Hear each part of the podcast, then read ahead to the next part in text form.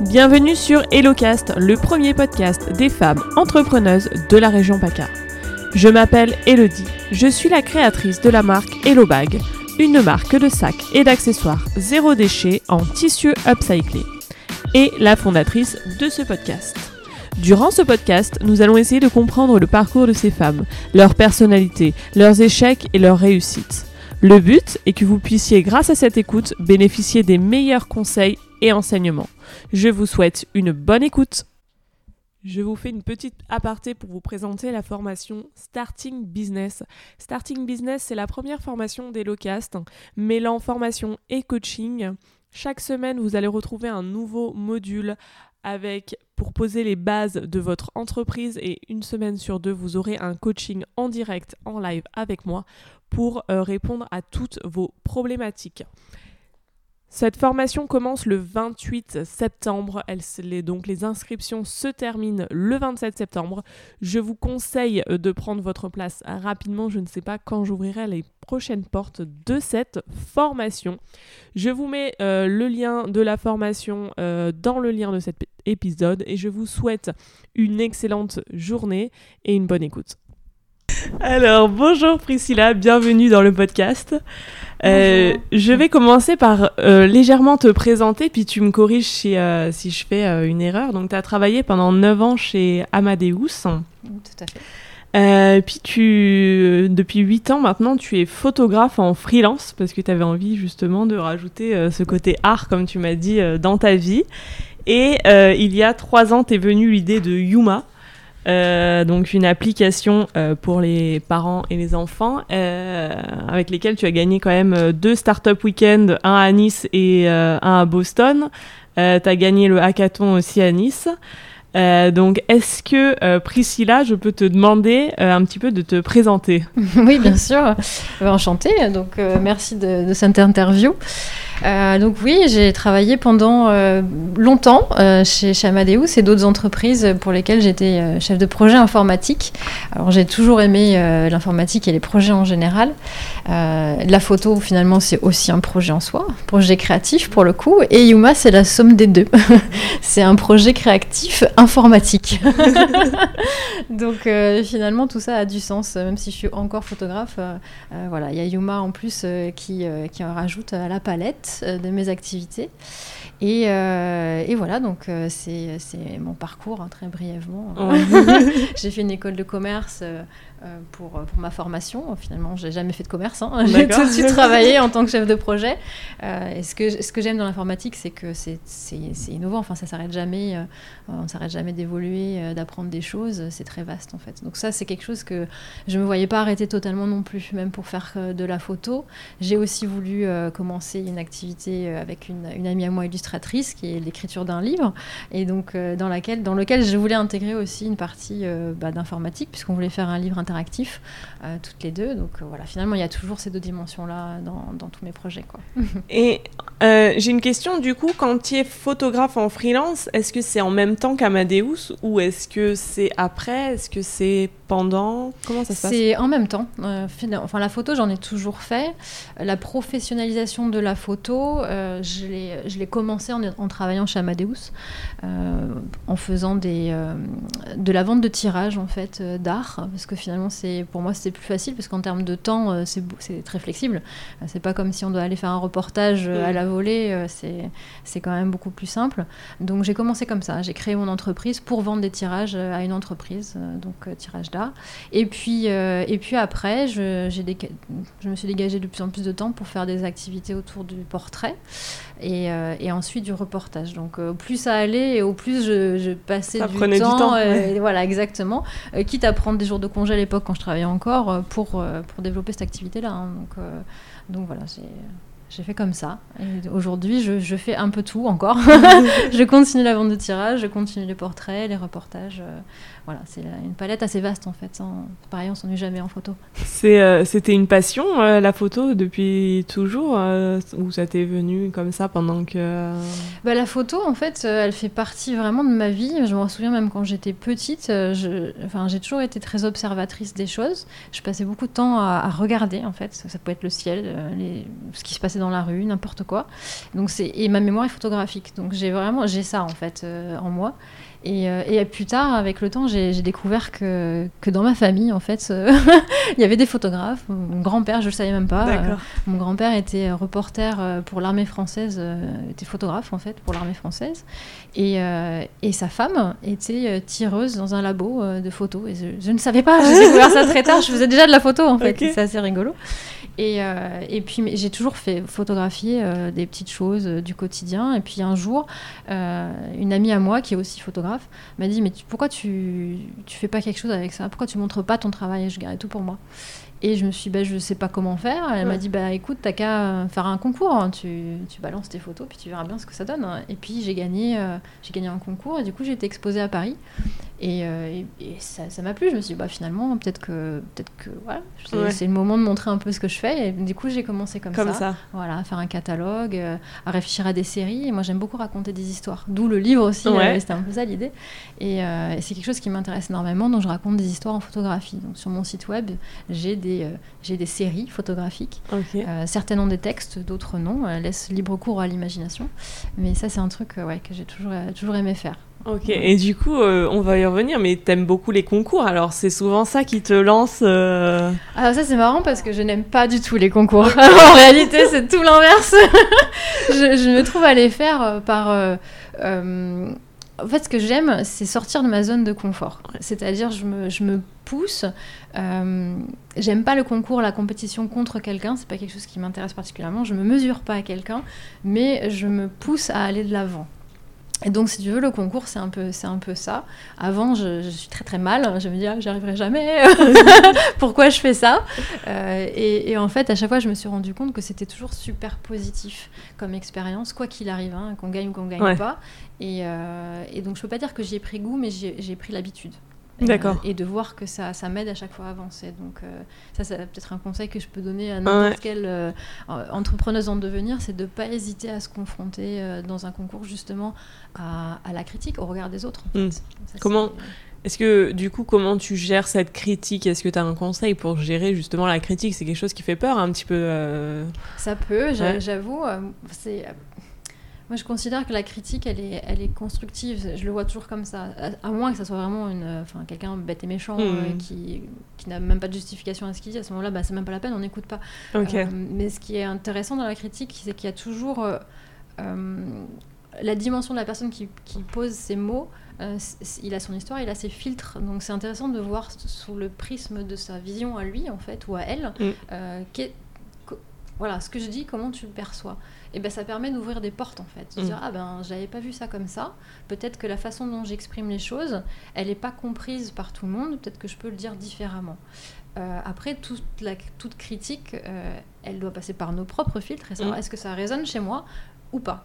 Et, c'est là en fait que la critique elle est intéressante, c'est de dire ben il y a des critiques dont je vais me servir pour avancer et d'autres elles vont juste c'est juste des informations. Je peux pas plaire à tout le monde. Mm. Ça c'est quelque chose que j'ai appris euh, parce qu'on se dit toujours il faut faire plaisir à tout le monde, il faut plaire etc. En fait non, on plaira jamais à tout le monde. Ça il faut l'accepter.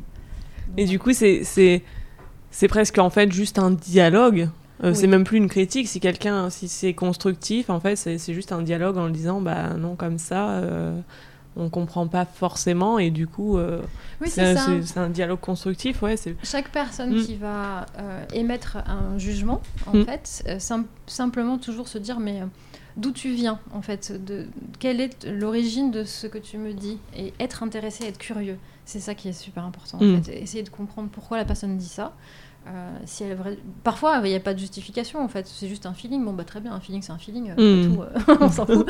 Mais sinon, la discussion, ça s'ouvre et ça devient assez riche. Il y, a des idées qui en sortent, hein, des critiques. Hein. Carrément. Enfin, moi, j'adore. Hein, même pour, justement, pour Yuma, c'est quelque chose que, que j'apprécie énormément. C'est le, les réponses, en fait. Me dire, quand on me dit, bah, ça, j'apprécie ça dans l'application, c'est une, forme de critique positive. Ou ça, bah, moi, ça me manque. J'aimerais bien avoir ça. je le vois pas ça, ça m'embête, ça me frustre. Euh, ça me permet de réfléchir et de dire, ah bah à ce moment-là, oui, mais comment tu le verrais? Et retourner en fait. Et c'est là que la discussion s'installe et que ça devient intéressant. Et donc du coup, pour en revenir à Yuma, du coup, euh, donc t'es photographe et t'es toujours photographe. Tout à, fait. Euh, à quel moment Yuma rentre dans ta vie? En quelle année tu veux dire? Ouais, le, le, à quel moment déjà tu, tu as l'idée? Comment ça vient? Comment ça se concrétise? Est-ce que tu peux nous raconter un petit peu tout ça?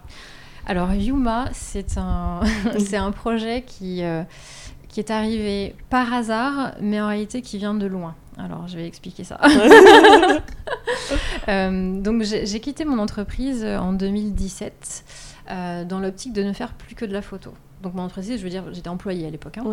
Euh, j'avais envie de, envie de, faire un projet qui avait du sens pour moi. J'en avais marre de travailler pour une grande entreprise. Je voulais quelque chose d'autre. Et je m'étais dit, je vais développer toute la partie créative, artistique avec la photo et puis avec le livre et je vais faire, faire ça.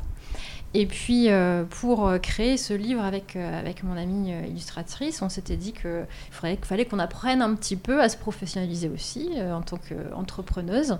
Et, et, on m'a parlé d'un Startup Weekend. Je ne connaissais pas le concept, même si je travaillais dans l'informatique, je ne connaissais pas le, concept.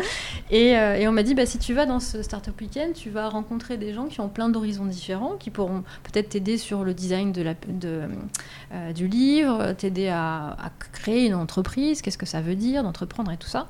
Et tu participeras à un projet, tu apprendras plein de choses. Et je dis, bah, ok, super, je vais faire ça. Je me suis inscrite et puis euh, une semaine avant le concours, euh, peut-être parce que je travaillais dans l'informatique, je ne sais pas ce qui s'est passé, mais je me suis dit peut-être que euh, je vais proposer un projet qui me tient à cœur parce que je me suis réveillée un matin très bizarrement et j'ai eu l'idée du concept de Yuma. mais vraiment en me levant le matin, je me suis dit tiens, j'ai dû entendre un truc à la radio ou quelque chose qui s'est passé où je me suis dit mais c'est pas possible aujourd'hui qu'il y a autant de, problèmes pour les parents à, gérer, euh, d'aller chercher l'enfant à l'école le soir, euh, de d'avoir quelqu'un qui les garde mm. de temps en temps, alors qu'on est quand même, euh, enfin, on est entouré. On est entouré, on a des smartphones à portée de main, c'est facile de communiquer, mais aujourd'hui, ça a l'air compliqué. Je veux c'est pas possible. Il y a un moyen, il doit y avoir un moyen. Et donc, j'ai réfléchi à ça. C'est en ça a été très vite dans ma tête et j'ai eu l'idée du concept de Yuma à ce moment-là en fait, donc une semaine avant le concours. Euh, et, j'en ai parlé à un ami euh, qui est donc papa et qui m'a dit écoute, mais ton application, euh, si tu l'as fait, mais carrément, moi je l'utilise. tu fais un startup week-end, propose-le et vois si tu peux avoir des gens qui travaillent avec toi là-dessus, c'est super j'ai quand même hésité parce que voilà, c'est pas pas ma zone de confort encore une fois, donc je me suis dit bon, je sais pas, je sais pas. Et, arrivé au jour du, du, concours, je sais plus combien on était à passer à pitcher notre idée. Bah, jusqu'à la fin, en fait, je me levais pas, je me levais pas, et puis on disait bon, est-ce qu'il y a encore un appel à projet Qui est-ce qui veut se lancer? Et je dis bon, allez, j'y vais, j'ai rien à perdre. De toute façon, de toute façon, il y a pas, voilà, on sait jamais. Au mieux, ça marche, et au pire, ben, il se passe rien. Donc j'ai proposé l'idée et puis là euh, j'ai vu les réactions de, pareil dans la salle, gens super intéressés euh, bah, sur, la problématique parle à beaucoup de gens en fait. Mm. Hein. Donc euh, même si pas tout le monde était parent dans la salle, quand même tout le monde a priori le, deviendra ou connaît des enfants, enfin bon connaît quoi le problème. Et, donc du coup voilà j'ai commencé à, travailler sur le concept pendant ce week-end là.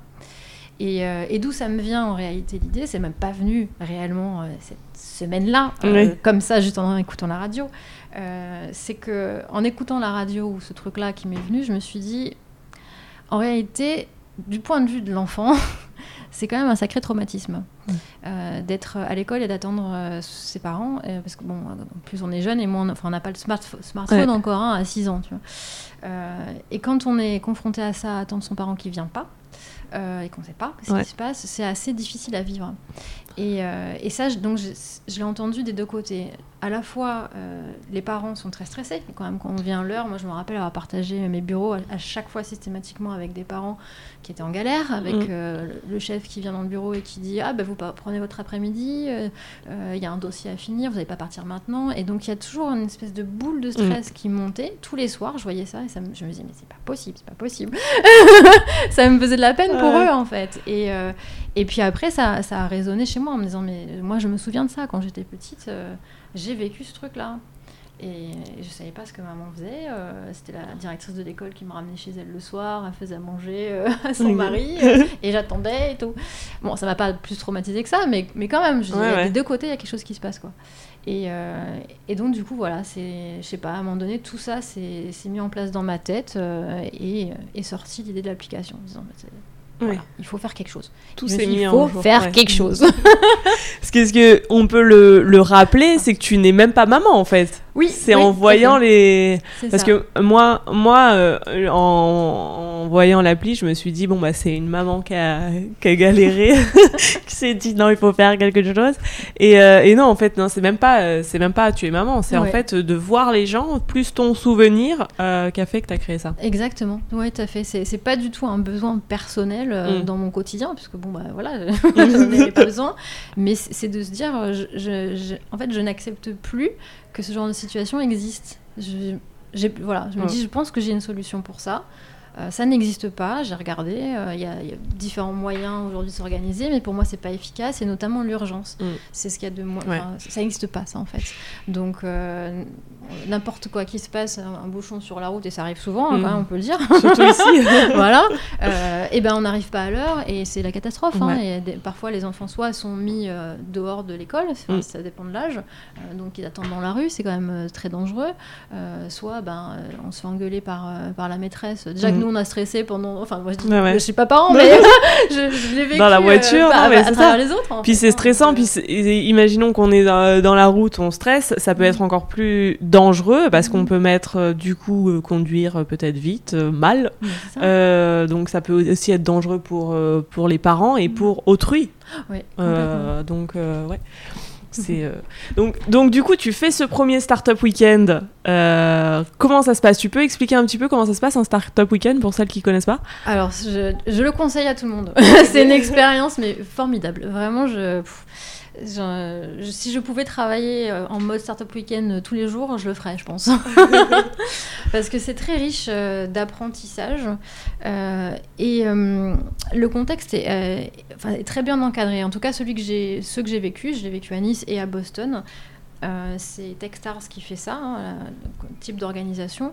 Euh, c'est très bien structuré. Donc, on a d'abord la sélection des, des projets. Donc, effectivement, sur l'ensemble des, des gens qui sont présents, on sait quand même qu'il y a une volonté de travailler sur ces projets, puisque c'est le public qui choisit ces dix projets. Euh, et ensuite, on, on fait euh, ce que j'appelle l'appel à la criée euh, de son équipe. Donc, on sélectionne les gens qui vont venir travailler avec nous pendant un week-end. Là, c'est assez touchy parce que c'est la partie, je dirais, euh, qui, qui peut faire que ça marche ou que ça marche pas. C'est la sélection justement des gens avec qui on va travailler. Parce qu'un projet seul, on peut pas le faire. Mm. Dans la vraie vie ou dans un certain week-end, euh, non. Et il faut avoir des profils différents. Il ne faut pas que tout le monde soit toujours d'accord. Il ne faut pas qu'on vienne tous du même monde. Sinon, ben, ça n'a pas tellement d'intérêt. Donc euh, ça, c'est une partie qui est critique, le choix de la- de l'équipe. Moi, j'ai eu beaucoup de chance. J'ai eu vraiment des, des super profils. Euh, technique, design, stratégie. euh, j'ai tout eu. Des gens d'expérience, des gens moins d'expérience. Donc on avait vraiment euh, un beau, un bel incubateur Ouais. entre nous. Et, euh, et après, dans la, dans, la, dans la structure du Startup Weekend, il y a une partie où euh, on nous pousse à aller euh, dans la rue pour éprouver notre projet, notre, euh, notre proposition. Donc là, on a fait des interviews de parents et on a vraiment euh, euh, essayé de savoir un peu plus qu'est-ce qui allait leur donner confiance, qu'est-ce qui allait faire qu'ils allaient utiliser ou pas l'application. Donc on, a, on a travaillé sur ce besoin-là, la problématique en fait. Et quand on est revenu tous ensemble en mode brainstorm autour de ça, on a commencé là à avoir des mentors qui venaient nous voir au fur et à mesure. Donc quand on écrivait notre, notre, notre idée sur le papier, à chaque fois des mentors venaient nous voir, dans, chacun avec leur prisme. hein. Ça pouvait être la communication, ça pouvait être euh, euh, l'informatique, enfin différentes choses. Où ils venaient nous dire, mais euh, donc dans ton projet, euh, dis-moi, euh, comment tu communiques alors Quelle est ta- ton image de marque Et pourquoi tu fais ça comme ça, etc. Et donc à chaque fois, en fait, on Mm. était poussé tout le temps, tout le temps, tout le temps à, à répondre. Et, c'est comme la critique, en fait. Ouais. C'est ces questions qui font qu'on va toujours plus loin et plus loin, plus loin. Et, euh, et donc la somme de choses qu'on a apprises déjà de, de ces mentors-là, parce qu'ils donnaient des mini-sessions, je sais plus si c'était un quart d'heure ou 20 minutes, je me souviens plus, sur leur sujet, euh, ça nous donnait plein d'infos sur lesquelles on travaillait directement tout de suite après Ok, d'accord. et qu'on représentait aux autres. Et à la fin du Startup Weekend, on a notre pitch global, je sais plus combien de temps ça dure, c'est très rapide, mais on structure un business plan, on structure tout en fait.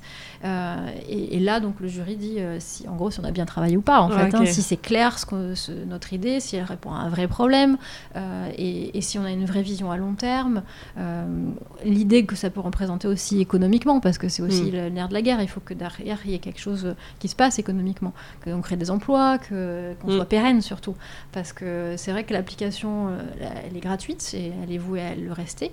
Euh, mais ça, c'est un challenge parce qu'il fallait justifier ça quand même auprès du jury. Parce que le jury demande toujours, mais comment vous gagnez votre Ouais, argent ouais, ouais. parce que c'est important, comment vous allez être pérenne. Donc euh, voilà, toutes ces réflexions-là sont, elles sont importantes et en, en très peu de temps, euh, elles ont été, euh, on, a répondu à, à tout ça et finalement encore aujourd'hui, je vis sur ma stratégie essentiellement de, de ce qui s'est produit pendant Startup pendant Weekend. Startup. Et, et du coup, euh, concrètement, quand euh, quelqu'un participe à un Startup Weekend, donc il mène un projet comme celui-ci, euh, quand il gagne ou même quand il perd, euh, comment ça se passe après? Est-ce que du coup il continue avec ce même projet? Est-ce qu'il a des, est-ce qu'il gagne des financements? Est-ce que, euh, est-ce qu'il garde l'équipe avec qui que tu as créé là pendant ces deux jours? Est-ce que tu peux juste expliquer la suite? Qu'est-ce qui se passe après? Alors là, je parle pour moi, Ouais. parce que j'imagine que les cas sont tous différents. Ces Startup Weekend-là, euh, les deux, là, de Boston et de Nice, il n'y a pas de financement à, la, à la clé. Ce qui est fort dommage, d'ailleurs. Si je vais pas lancer un petit appel, ça serait génial. Euh, par contre, il y a des, euh, des prix euh, qui permettent quand même de, de ne pas dépenser d'argent. Donc, par exemple, l'accompagnement par, par un avocat, un cabinet d'avocats, qui m'a énormément aidé. Moi, c'est le cabinet euh, EY Venturi. On a aussi bah, des, des prestations, par exemple, espace de coworking gratuit pendant trois mois, enfin ce genre de, choses en fait. Donc ça nous facilite la vie si on veut continuer le projet. Il est possible de ne pas avoir envie de continuer, donc auquel cas ces prix servent à rien en fait, hein, Mhm. c'est plus pour la gloire. Euh, moi j'ai euh, profité euh, pas mal en fait, je pense, de tout ce qui est accompagnement. C'est essentiellement ça qui m'intéressait pour continuer le projet. Euh, j'ai pas continué avec l'équipe, on a essayé hein, pendant un temps, mais finalement chacun euh, est parti euh, sur ses projets. Il y en a un qui a une start-up qui, qui fonctionne très très fort là en ce moment, un autre qui est pareil, un serial start-upper, enfin bref, Ouais. ils sont très occupés, et puis d'autres qui étaient un peu plus jeunes et qui avaient encore des études à faire, et donc on n'a pas continué, mais, mais au final, on a gardé des contacts assez proches avec certains d'entre eux qui, qui sont- c'est presque en mode de comité de, de pilotage en fait. On, partage nos, visions, nos stratégies, on se donne des conseils et voilà, finalement de ce Startup Weekend, il, en reste énormément de choses quoi. Mm. Et, du coup, tu fais donc euh, Startup Weekend à Nice en juin. Euh, tu fais Startup Weekend à Boston en août. Euh, donc du coup, tu, tu nous expliquais que euh, justement, tu faisais des allers-retours parce que tu travaillais à l'époque À Boston. à Boston. Mhm. Voilà. Euh, et du coup, tu fais le hackathon en novembre, c'est ça, de la même année Oui, ouais, que ouais. tu gagnes également. Le hackathon, c'est à peu près dans le même style que le Startup Weekend. Euh, c'est oui, c'est à peu près le même style. Il n'y a, pas de nécessairement là de, de mentor comme dans le Startup Weekend. Il n'y a pas non plus la, la place pour aller faire des interviews. Donc euh, c'est plus logiquement normalement on développe l'application pendant un hackathon. C'est un peu plus technique. Euh, bon là on n'a pas forcément le temps de développer euh, concrètement, mais euh, à choisir entre les deux, moi je préfère le Startup Weekend. Je trouve que c'est plus c'est Global. plus- ouais, c'est plus riche euh, d'expérience. Ouais. Euh, C'est différent, voilà. Euh, si j'ai fait le hackathon, euh, c'était euh, essentiellement pour accompagner une amie à moi dans, dans l'aventure, qui avait envie de- d'en faire un, et, et d'ailleurs qui a gagné aussi un prix hein, pendant ce Startup Weekend. Donc c'était très riche pour nous, et c'est celle avec qui bah, on écrit un, un livre pour enfants d'ailleurs. Voilà, ce- celui-là je l'avais pas prévu, ce concours-là. Bah, le premier non plus, parce que tu m'as dit que c'était elle qui t'avait dit. euh, Alors c'est pas elle qui m'a dit on, on le fait, c'est quelqu'un qui m'a proposé, Proposé, euh, voilà, de, de faire ce- cette expérience-là dans le Pour ça. voilà dans l'objectif d'a- d'apprendre à, à faire le livre, etc. etc. Mais euh, bah, quoi qu'il arrive, c'est vrai que tout ça c'était un peu euh, toujours un peu de la chance en fait. Mm. Finalement, l'entrepreneur, c'est je crois qu'on dit il y, a, il y a trois choses. Il faut avoir une idée, du Mm. talent et de la chance. D'accord. Voilà, c'est un peu mix, quoi. Donc euh, là, pour le coup, les, les, les, les concours, c'était la chance à la fois. euh, ça arrivait au moment euh, Ouais. où il fallait, et puis euh, bon, t'as t'as un petit peu de talent derrière, mais là-dessus, Oui. c'est collectif. Alors ça, j'insiste énormément, c'est du talent collectif. L'intelligence Bon. collective, c'est quelque chose auquel je crois énormément. D'où le fait de faire un startup week-end Ouais. pour faire avec d'autres gens. Et, du coup, euh, Yuma euh, naît comment après, après tous ces, tous ces concours-là Euh, Est-ce qu'il prend, il commence à prendre forme Comment ça se passe? Alors Yuma, pendant à peu près un an, c'est resté au, stade de, de concept. Euh, donc parce que là, bah, finalement, euh, trois concours euh, Mhm. en six mois, c'était en fait affiner l'idée, ce Mhm. qu'on appelle l'idéation en fait dans, dans le cycle de vie d'une start-up. Et puis pour moi, ça a été aussi assez difficile parce que à chaque concours, j'avais une équipe différente, donc euh, et en plus sur deux continents, donc euh, ça m'a demandé beaucoup de temps, euh, de réflexion, à savoir qu'est-ce que j'allais faire. Est-ce que l'idée, parce que maintenant, je, je sais qu'elle elle marche sur deux continents, ça a été validé, il n'y a pas de souci. Mais est-ce que du coup, je faisais sur les deux marchés en même temps? Est-ce que j'en choisissais un Mm. Avec qui? Et puis ça demande aussi de temps de l'équipe. chaque personne a dû intégrer aussi, à savoir qu'est-ce qu'elle voulait faire sur le long terme. Donc pendant quasiment un an, en fait, c'était ça essentiellement. Euh, L'idée n'a pas beaucoup bougé en Ouais. elle-même, hein. c'était plus de l'organisation. Euh, L'année suivante, la deuxième année, là, j'ai commencé à travailler réellement sur euh, le développement de l'idée. Toujours en termes de concept, donc pas développement de l'application au niveau du code, hein, mais développer le chemin utilisateur, par exemple, faire les designs. Donc là, j'ai appris à, designer aussi. Enfin, j'avais déjà une connaissance dans, dans mon, mon activité avant Mm. chez Amadeus, mais là, j'ai vraiment appris avec des outils euh, Sketch, enfin vraiment faire euh, le choix des, des couleurs et tous ces trucs-là, faire mes propres icônes. Enfin, ça a été, euh, ça prend beaucoup de temps. Ouais. Et c'est passionnant. hein. Donc j'ai commencé à faire ça et à travailler aussi avec euh, des étudiants qui avaient participé avec moi au dernier concours au hackathon. D'accord. Ils faisaient l'Epitech. Et dans le cadre de l'Epitech, ils pouvaient faire un projet d'entreprise pour leur projet d'école en fait. Et on s'était dit, ben, vu qu'on avait très bien accroché pendant le Startup. Weekend, vu qu'on a gagné ensemble, on s'était ouais. dit, bah, pourquoi pas faire ça. Et on a commencé ensemble euh, là-dessus, sur ce projet-là. Et au bout de six mois, je pense, euh, on s'est dit que ça allait pas forcément bien fonctionner parce que le rythme d'une start-up est pas le même que le rythme d'un projet Ouais. d'école. Et, euh, et moi, j'avais vraiment envie que ça se passe et que ça se passe assez rapidement. Mm. Et du coup, je commençais euh, à me dire, euh, ça, ça va poser problème hein, au, au niveau de, de la roadmap, en fait. Ouais, ouais. Euh, et du coup, on s'est mis d'accord que c'était pas la meilleure solution, même pour eux, finalement. De... Il valait mieux qu'ils fassent un projet qui était à eux, en fait. Ouais, ouais.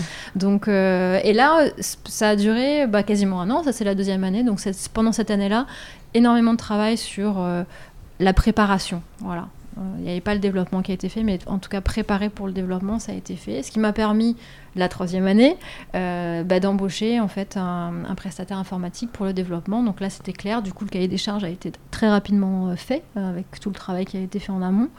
Et, euh, et l'entreprise euh, a été créée dans la foulée, le statut a été créé, euh, donc avril 2019. hein. Mhm. voilà, ça c'est la naissance de Yuma. Et puis, euh, et puis depuis, euh, développement d'application, euh, version bêta qui a été qui est sortie en avril. Non, non, non, avril c'était le statut. La version bêta est sortie en juin. Ok. Euh, après, bon, c'était l'été, donc euh, petit repos Ouais. hein, pour tout le monde. Et, euh, et le, le lancement officiel, alors ça, c'est c'est peut-être pour la partie échec de, Ouais. de la fin. c'est la semaine du confinement, hein, le Ah oui. lancement en production euh, de l'application pour, euh, pour aller chercher les enfants à l'école. euh, bah, c'est la semaine où on ferme les écoles. Donc ça, c'est c'est l'échec. Mais, euh, mais, mais bon, du coup, elle est prête. hein, euh, Ouais. L'application, la première version est, est- est prête et on travaille déjà à la version euh, suivante avec, euh, avec les développeurs euh, pour intégrer euh, quelque chose qui vient finalement du confinement. hein. c'est l'idée de bénévolat, Mhm. donc d'aller plus loin que juste son réseau de personnes qui peut nous rendre service, mais même de se proposer pour faire d'autres services du style ben, faire des masques, euh, aller chercher des courses peut-être euh, Ouais. si, euh, si, voilà, si la maman ne peut pas, maman solo, c'est très compliqué Ouais. aussi dans l'organisation. Pendant le confinement, encore pire. donc, euh, donc voilà, on, on a, on a eu cette idée euh, en plus pendant le confinement euh, pour développer une deuxième version. D'accord. Parce que du coup, alors, euh, explique-nous exactement ce que c'est Yuma. C'est, est-ce que c'est juste pour aller chercher les enfants à l'école? Est-ce que si on a besoin d'une nounou, c'est possible en urgence? Voilà. Est-ce que tu peux nous expliquer qu'est-ce qu'on peut faire avec cette appli? Alors Yuma, au départ, c'est un réseau, son réseau social à Mhm. soi. Donc c'est toutes les personnes en qui on fait confiance, euh, qu'on va rajouter dans notre réseau de l'application et euh, qu'on va pouvoir solliciter si on a besoin d'aller chercher notre enfant à l'école ou de l'amener, hein. Euh, que ce soit en ur- urgence ou pas urgence, hein, ça n'a pas d'importance. On est plutôt notre idée, c'est quand même d'être efficace sur l'urgence, mais ça peut être n'importe quand. ça peut être pour un trajet, donc copiétonnage, on peut aller à l'école à pied, hein, c'est pas un souci. ça peut être en voiture, en vélo, enfin n'importe quoi. Ça peut être aussi pour de l'aide aux devoirs. Parce qu'à un certain âge aussi, parfois on se sent un petit peu limité, on a besoin de un petit coup de pouce pour les cours de maths, ce genre de choses. Donc on a peut-être quelqu'un qu'on connaît euh, qui, peut nous rendre ce service-là. Euh, ça peut être aussi euh, pour le garder la nuit, enfin ça peut être un peu pour tout et n'importe quoi. Ça c'est l'application aujourd'hui, comment elle est faite. demain, ce qui va là, ce qu'on est en train d'ajouter, c'est aussi de pouvoir demander d'autres services, c'est-à-dire de, dire bah, là je, je, suis prêt à, enfin j'ai besoin d'autre chose ou je suis prêt à donner d'autres services. Et surtout, je, je, suis disponible à aider, pas forcément des gens que je connais, mais d'autres personnes, d'où les bénévoles en fait. Hmm. Donc, euh, donc voilà, c'est ouvert à pas que aller chercher l'enfant à l'école. C'est lié à l'enfant aujourd'hui. Demain, ça sera aussi ouvert à soi-même. On pourra demander un service pour soi, c'est-à-dire aller chercher des courses c'est pour la famille, c'est pas pour, euh, pour l'enfant, mais ça reste quand même dans l'organisation familiale en fait. C'est ça l'idée, c'est de, de s'organiser. Euh, dans la famille. Et puis après, dans l'application, les gens qu'on invite, donc euh, nos, nos, personnes de confiance, si elles sont en vacances, elles disent je suis pas dispo. Il n'y a pas d'effet de spam non plus. L'idée c'est de, faciliter en fait la communication entre tout le monde. La différence avec un groupe WhatsApp, parce que c'est ce qu'on pose aussi souvent comme question, hein, pourquoi pas WhatsApp et Facebook, euh, c'est qu'il y a une sélection qui est faite euh, dans la demande d'aide en fait quand on va envoyer une demande. Euh, la demande qui va toucher l'école par exemple ne sera envoyée qu'aux personnes qui sont autorisées à aller chercher l'enfant à l'école. Donc dans l'app, on va dire quels sont mes contacts mm. euh, que, j'ai autorisés. Donc l'école doit être au courant, bien sûr. Hein. Mais voilà, l'envoi sera fait qu'à ces personnes-là. Euh, si la personne est, euh, est, à plus de 50 km, elle ne recevra pas la demande. Donc il n'y a pas cet effet spam, en fait, qu'il peut y avoir dans un groupe où tout le monde est sollicité alors qu'il n'est pas forcément là et qu'il ne peut pas répondre, etc. Donc ça écrème pas mal. Et après, en fait, l'application aussi, elle va communiquer à votre place pour, pour dire, ben, elle a été prise en compte déjà cette demande, quelqu'un a, dit oui, donc euh, pas besoin de s'inquiéter ou à, répondre, etc. D'accord, euh, ça, ça, va vite. On a, en fait, on a juste euh, trois clics à faire, j'ai besoin de ça, et l'application, elle sait à qui elle doit envoyer en fonction des critères. Ok, donc du coup, par exemple, moi je mets une, un pouce, j'ai besoin qu'on aille chercher ma fille à l'école. Euh, mes personnes de confiance, de confiance euh, reçoivent du coup une notification mhm. et il y en a un qui valide et après euh, on... Et voilà, après, après on peut le suivre dans l'application. Donc on peut, on peut choisir de l'envoyer en mode automatique, donc avec l'intelligence euh, qu'on a déterminée. On peut choisir des personnes favorites aussi. Donc du coup, on va dire celles-là vont, recevoir la, demande en priorité. Mm. Euh, si elles n'ont pas répondu, à ce moment-là, les autres seront contactés. Donc euh, il y a aussi ce côté, enfin comme dans la vraie vie en fait. Hein. donc, donc, voilà. Et puis, et puis après, dans l'application, on verra justement à qui ça a été envoyé. Euh, et puis la première personne qui va, qui va dire euh, c'est bon, euh, voilà, les autres sont notifiés automatiquement, on ne s'en occupe pas. Et on pourra voir après le trajet dans l'application aussi, qu'est-ce qui a été fait par telle personne. À la fin, on pourra dire merci. Il y a un vrai échange qui se fait tout au long de l'application. Ce, qui, ce que je trouve vachement bien, en fait, c'est que du coup, ça évite d'envoyer un texto à quelqu'un. On attend sa réponse, il dit non, retrouver quelqu'un d'autre, attendre la réponse. Au moins, là, on envoie à tout le monde. On c'est à peu près à qui on envoie, donc on sait à peu près qu'il y aura forcément quelqu'un qui va répondre. Oui, donc même si on est en réunion, on peut euh, switcher son téléphone. on sait qu'il y a quelqu'un qui va, qui va dire oui. Euh, voilà, ça évite de passer son temps sur le téléphone. Mm. Si on est en voiture, euh, on n'a pas, on n'est pas censé être sur le téléphone. Si on est en réunion, effectivement, on ne va pas s'absenter pendant 20 minutes. Ouais. c'est pas le but pour aller trouver quelqu'un. c'est vraiment ça. Oui, mais du coup, il y a moins cet effet de déranger la personne parce que euh, celle qui dit oui, ben, elle a vu la notif et celle qui peut pas, euh, c'est juste une notif qu'elle peut slider en disant moi là je peux pas, je suis... ça évite à la personne aussi de répondre. Enfin, oui. Donc c'est assez assez sympa. Euh, et du coup, en, même temps, là, tu es encore photographe? Oui, oui, oui, tout à fait. Alors, c'est freelance, hein, donc je m'organise mm. comme je veux. Ça, c'est l'avantage. Euh, là, euh, pendant le confinement, j'ai travaillé surtout sur les tirages, donc à vendre des tirages et à travailler sur mes séries personnelles. Donc, bah, c'est sûr qu'on ne fait pas de portrait pendant le confinement, hein, ni de reportage. Enfin, on, peut, hein, il y en a qui le font, mais là, c'était pas, c'était pas l'objectif. Puis j'avais dû travailler sur Yuma, donc j'en ai profité justement à, travailler à cette, ce développement de nouvelles versions, donc ça m'allait bien. Donc, voilà. Du coup, c'est quoi le futur pour Yuma maintenant? Là, c'est donc relancement en septembre, c'est ça? Oui, c'est ça. Bah, c'est le, genre le lancement. Exactement, c'est tout à fait ça. Donc euh, là, pendant l'été, euh, beaucoup de travail sur, euh, sur la partie test de la nouvelle version, préparation de la communication pour la rentrée. là, dans les cartons, il y a des, des prospectus qui attendent pour être distribués dans les écoles, etc. donc là, oui, à, la rentrée, c'est grosse communication sur, sur l'application pour que bah, les utilisateurs commence à, bah, connaître. Parce que finalement, le nom de Yuma est quand même assez connu, parce que j'en ai parlé euh, de temps en temps quand je rencontre des personnes mm. et que je dis que je fais ça. On me dit Ah, mais je connais en fait Donc euh, ça, c'est top, mais c'est vrai que personne ne l'a utilisé aujourd'hui parce qu'il n'y avait pas l'espace. Là, maintenant, ça se ça s'ouvre, donc la rentrée c'est le meilleur euh, moment pour le faire. Je vais regarder euh, pour euh, faire un pilote avec une, avec une école en particulier, pour vraiment avoir une présence très forte avec, avec un certain groupe d'utilisateurs. mais l'application est ouverte absolument à tout le monde. Le, le développement du lancement, je dirais, c'est plutôt en local. Je préfère être focus euh, sur les, euh, les, personnes de la région.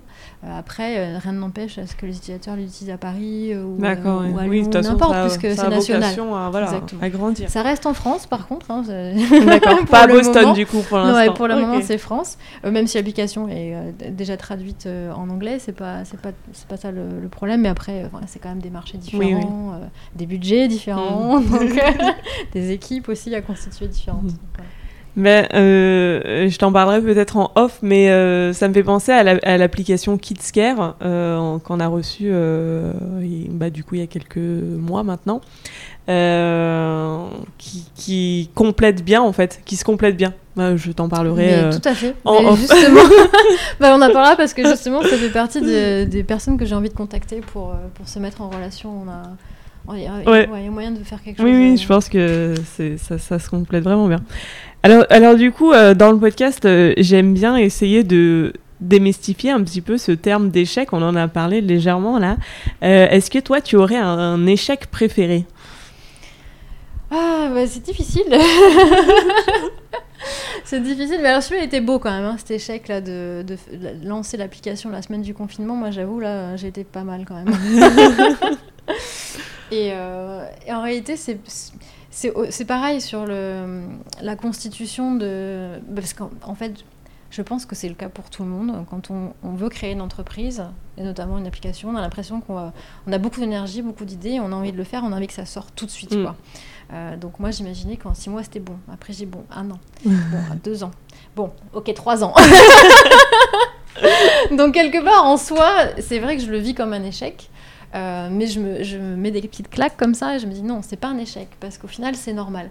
Euh, si on regarde vraiment euh, l'histoire des, des, entreprises, des startups qui réussissent, au final il n'y en a aucune qui s'est développée en hmm. six mois. On a l'impression parce que d'un coup on entend parler, quand, mais quand c'est déjà finalement bien éprouvé en fait. Il y a eu des pivots, il y a eu beaucoup de choses qui sont passées avant ça, mais voilà, il faut, faut, faut pas voir les écueils comme des échecs en fait. Mais euh, voilà, c'est ça mon échec. Le pire, c'est vraiment le confinement. Euh. oui, mais souvent, quand on en entend parler, euh, bah, comme tu dis, c'est lancé et du coup, on n'entend parler que des bons. Mm. et comme si tout a été très vite et comme si ça a été tout simple pour eux, alors que alors quand on regarde en, en, détail, non, ça a été aussi compliqué pour tout le monde. C'est vrai. Et d'ailleurs, c'est quelque chose que je trouve intéressant, tu dis, ouais, de démystifier ça parce que c'est c'est de l'échec et c'est des écueils qu'on apprend en fait. Déjà, on en apprend sur soi-même. Mm. Euh, ça développe euh, capacité de résilience intéressante. et puis d'autres idées, effectivement, les, pivots en fait se font comme ça. On, passe, on a une idée, on se rend compte que ben, on n'était pas forcément juste dans cette idée, mais on n'était pas très loin. Mm. Et ce changement-là, il, se fait euh, bah, quand on est face au mur en fait. Mm. On peut pas deviner avant, on peut pas tout savoir avant. Et il y a quelque chose qui, qui existe qui s'appelle je sais pas si j'ai le droit de le dire, Fucked Up Nights, je sais pas comment tu parlais, c'est génial comme concept. Et tu peux trouver sur LinkedIn, hein, ce sont des, euh, des réunions, euh, des soirées généralement, où tu, euh, tu rencontres plein de personnes avec lesquels tu vas partager justement tes, plus gros échecs. Ça peut être surtout et n'importe quoi, souvent c'est professionnel, mais justement dans ce mode-là, de se dire bah oui, bah, j'ai merdé, mais euh, c'est pas grave. et ça c'est génial.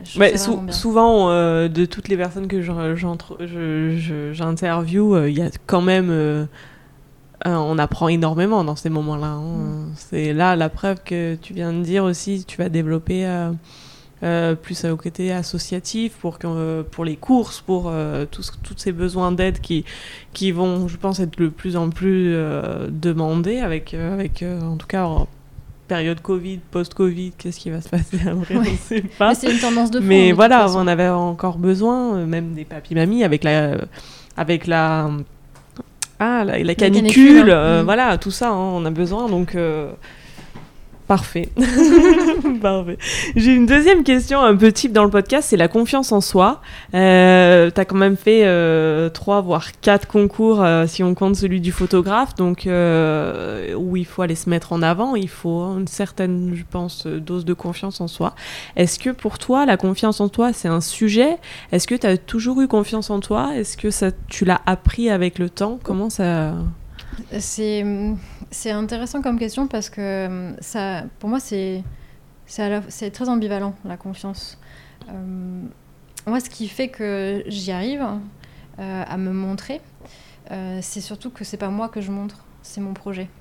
Et, euh, et c'est ça qui fait que j'y arrive en fait. Parce que si c'était juste moi, et là c'est très difficile, et c'est ce que j'apprends avec, avec Yuma, quand, quand on est entrepreneur, pour la première fois, on, on apprend des choses sur soi euh, incroyables, hein, et surtout on, on, on évolue. quoi. Mm. Et pour moi, un des points les plus difficiles, c'est justement c'est ça, c'est de me montrer, dire qui je suis euh, en tant que personne, et pas en tant que chef d'entreprise de ouais. Yuma. Mm. Euh, mais par contre, oui, pour les concours, c'est ce qui fait que, que ça fonctionne parce que je, suis. je- euh, en anglais, on dit embody. euh. Vraiment, j'incarne. Voilà, j'incarne le projet. Et je le fais vivre. Et après, je sais aussi raconter des histoires. C'est peut-être aussi ce qui fait que pour moi, c'est peut-être un peu plus facile. Mais euh, voilà, c'est pas, tout, voilà, c'est pas tout à fait moi. Donc. Pour moi, c'est plus facile.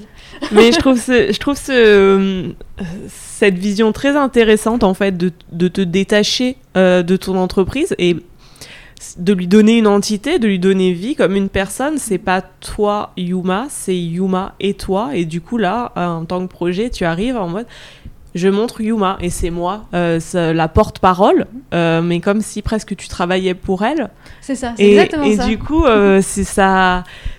Peut-être ça enlève un peu cette, cette version d'enjeu, cette version de stress qu'on peut obtenir. Souvent, on arrive très bien quand on est employé à animer des conférences et quand c'est pour nous, euh, on n'est plus. Donc peut-être que c'est aussi la clé de se dire je me détache, Ouais. c'est mon entreprise et moi.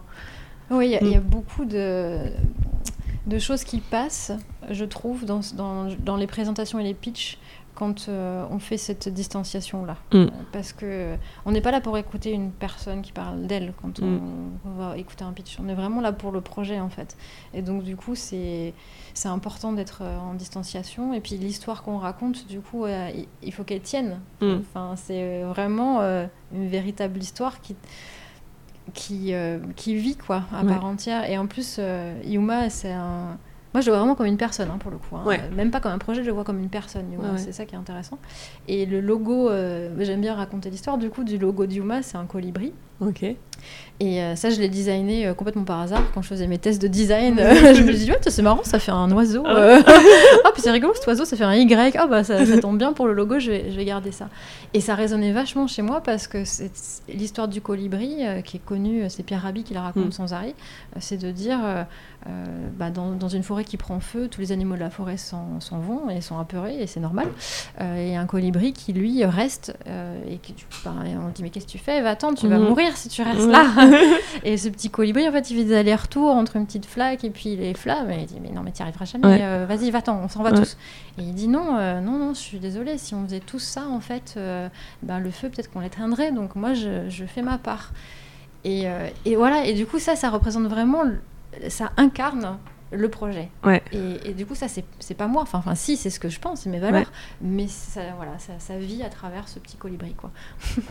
C'est aussi vraiment euh, intéressant ce, ce terme incarner, Mm. incarner euh, son projet, euh, incarner ce qu'on veut aussi devenir par la suite. Donc, euh, et puis c'est une super transition, tu es trop forte.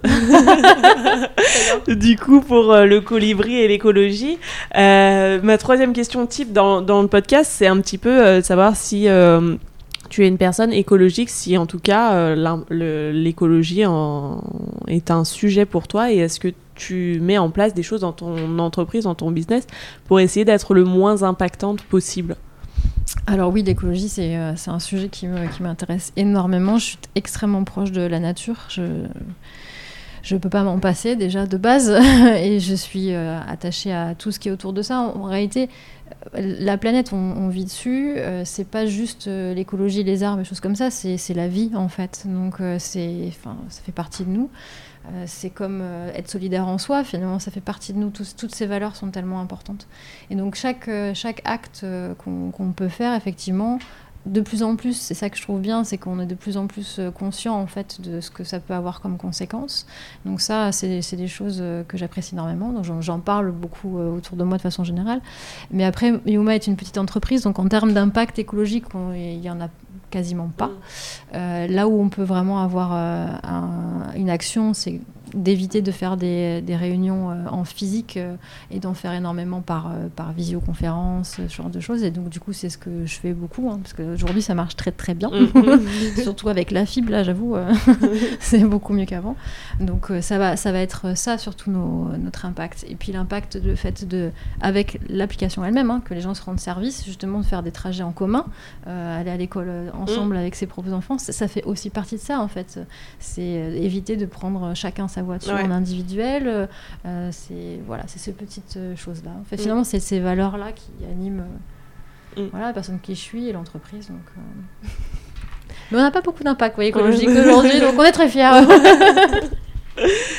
Parfait. Et du coup, on va, on arrive aux, dernières petites questions un peu plus rapides. Est-ce que euh, justement, toi, tu as un tips d'organisation, quelque chose qui te fait vraiment gagner du temps, euh, une appli, euh, par Yuma, du coup, quelque chose qui te fait gagner du temps dans ton organisation en tant qu'entrepreneur?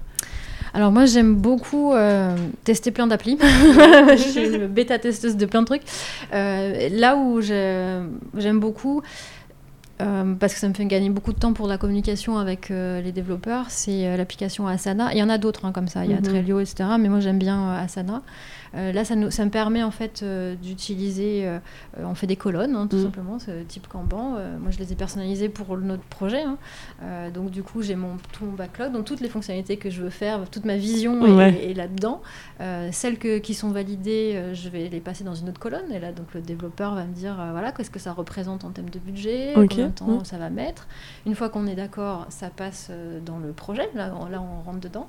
Après, j'ai ma petite colonne de bugs, bien sûr, mm. pour pouvoir pour pouvoir remonter tout ça, en fait, toutes les, bugs de production. Après, il va y avoir euh, toutes euh, les colonnes sur lesquelles ils sont en train de travailler, donc euh, les fonctionnalités qui sont en cours de développement, celles qui sont finalisées que je, je peux tester. Et tout ça, en fait, l'application, ce que ça permet de faire, c'est de bien les classer et de communiquer aussi en direct euh, avec le développeur. Donc on est notifié dès quelque chose qui change de colonne. Euh, on peut se faire des petits euh, messages si on n'a pas compris quelque chose, par exemple, ajouter une photo, une vidéo note test. Donc c'est ultra pratique en réalité. Ça, ça permet d'éviter d'avoir des, réunions téléphoniques où on hmm. doit expliquer. Alors attends, j'ai fait ça. Ah oui, mais, mais comment tu l'as fait? Je vois pas. Montre-moi. c'est voilà, beaucoup plus rapide, efficace. ouais. Puis du coup, ça, ça permet aussi de toi si tu veux le faire à 23h, euh, de mettre à jour à 23h et la personne, si elle veut le lire à 8h, 10h. Euh, non, non, à 23h10, c'est lu. Hein. non, mais c'est ça. voilà, oui. C'est n'importe quand. Moi, du coup, moi, j'ai deux téléphones avec moi parce que pour les tests, euh, il faut avoir différents types de ah, téléphones, plateformes, voilà, iOS et, Android. Donc, sur mes deux téléphones, j'ai mes applis favorites. Donc, j'ai pas mal d'applications comme ça de productivité. Celle que j'aime bien aussi, c'est Evernote. Parce que j'ai pris l'habitude, tout simplement. Puis, ils ont de nouvelles fonctionnalités maintenant où on peut bookmarker carrément des, euh, des, pages internet. Donc mm. j'aime bien parce que je, prends énormément d'inspiration euh, bah, des autres. Hein, euh. mm. Donc ça c'est bien, ça me permet de, de, faire mes classeurs, etc. Donc ça c'est en permanence sur mon téléphone.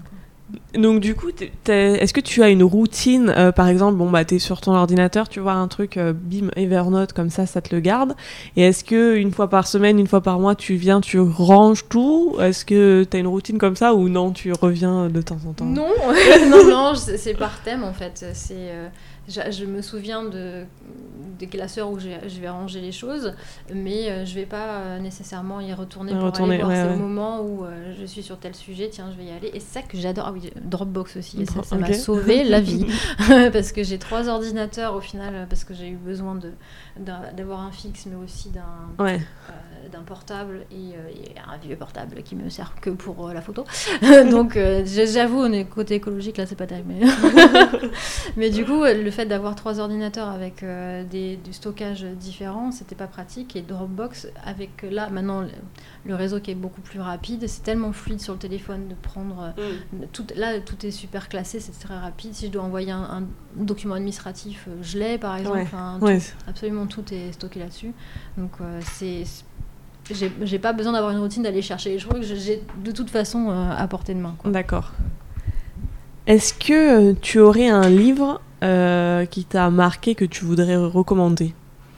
Oui, alors j'ai pensé à, un livre qui n'est pas forcément en rapport avec les startups, hein, mais que j'aime beaucoup, qui s'appelle Give and Take. Alors il faudrait que je retrouve le nom de, de l'auteur, il me semble qu'il s'appelle Grant Adam. Et en fait, ça m'a décomplexé ce livre parce qu'il parle de, des personnes qui donnent et des personnes qui prennent dans la vie. Oui. Euh, et, en fait, on a tendance à croire que, ou on m'a aussi fait croire, puis j'ai bien voulu croire, que quand on, donne, quand on donne trop, on se fait avoir. D'accord. Et, ça m'a toujours euh, choquée parce que je me dis non, je suis pas d'accord. et j'aime beaucoup ce livre parce que justement, il montre à quel point euh, c'est faux en fait, mm. à quel point plus on donne et plus on reçoit et, mm. meilleur le monde est en fait. Mm. c'est la façon dont c'est décrit c'est très beau en fait, mm. euh, c'est très précis, ça montre effectivement comment aussi faire en sorte de pas non plus, entre guillemets, trop euh, se, se, dévaloriser, parce que c'est ça aussi, il y a beaucoup de personnes qui donnent beaucoup parce qu'elles se, elles se considèrent pas suffisamment. Et c'est là qu'est le, le, danger, je dirais, il faut faire attention mm. à ça. Et ce livre montre bien tout ça. Et je trouve que c'est c'est top parce que quand on est entrepreneur, on donne beaucoup. Et il y a d'autres entrepreneurs qui prennent beaucoup. Mais bon, bref, ça, ça, parle de ça et ça j'aime beaucoup. Oui, mais il y a toujours un. mais celles qui euh, fonctionnent, voilà, c'est celles qui sont, euh, voilà, là, qui ont la balance en fait. Donc, euh, et, ce qui est bien aussi, c'est qu'ils donnent des exemples de plateformes ou d'entreprises qui sont dans ce mode-là en fait, qui, qui au départ, on se dit mais pourquoi, pourquoi tout est gratuit? Parce que c'est pareil, Yuma c'est gratuit. Ouais. Mais pourquoi? Bah, parce que parce que pourquoi pas au final? Ça peut fonctionner aussi en fait c'est pas un problème mm. Est-ce que tu aurais euh, une invitée justement à nous conseiller euh, dans la région PACA qui serait entrepreneur, qui pourrait euh, participer à notre podcast? Alors j'ai pensé à Pascal Caron. Mhm. Pascal Caron, je l'ai rencontré chez Amadeus à l'époque, qui avait un, très haut poste chez Amadeus qui a quitté l'entreprise euh, par un burn-out en fait. Euh, ça a été assez difficile euh, pendant quelques, quelques mois, voire années même, pour elle. Elle a écrit un livre suite à ça, qui est très très bien, je conseille. C'est un petit livre vraiment très intéressant, très poétique, et puis qui montre à quel point c'est difficile de passer par là. Moi, je suis passée par là aussi, mais aussi que, que c'est possible d'en sortir et que ça mm. peut créer de belles choses. Mm. Et depuis, en fait, elle est parce qu'elle a, elle était toujours employée en fait finalement, même s'il avait un poste assez élevé.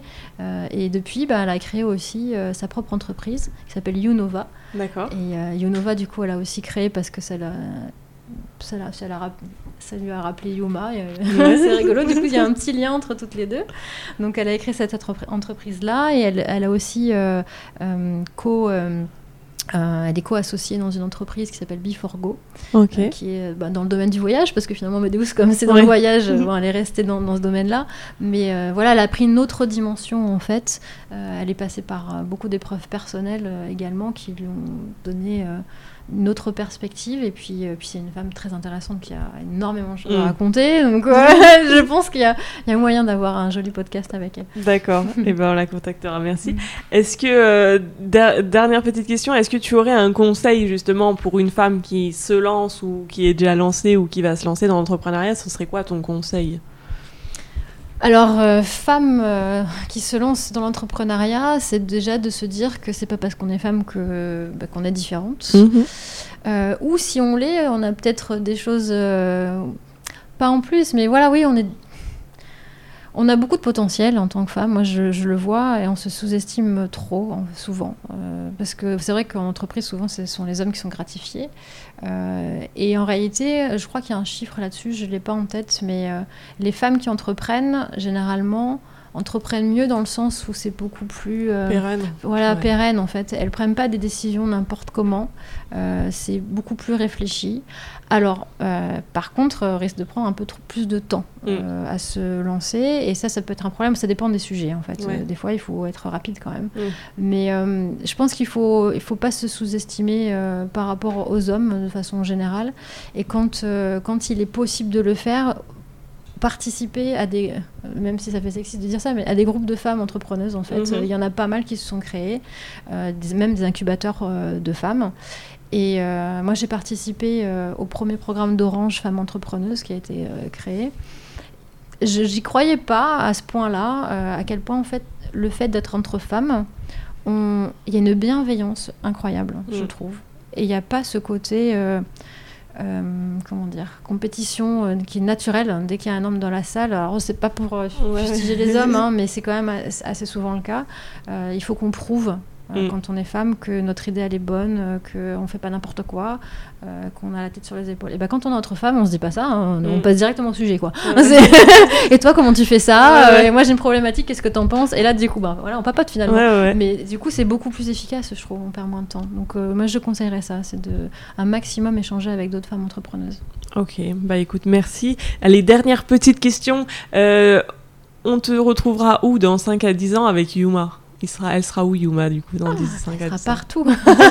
elle sera dans tous les foyers, que ce soit en France, en Europe ou aux États-Unis, dans 5 ou 10 ans si tout va bien. Euh, c'est l'objectif, c'est que ça soit et que ça soit pas simplement pour euh, autour de l'enfant, mais que ça soit vraiment la famille. Euh, moi, ma vision, c'est vraiment que l'application, elle serve à la famille.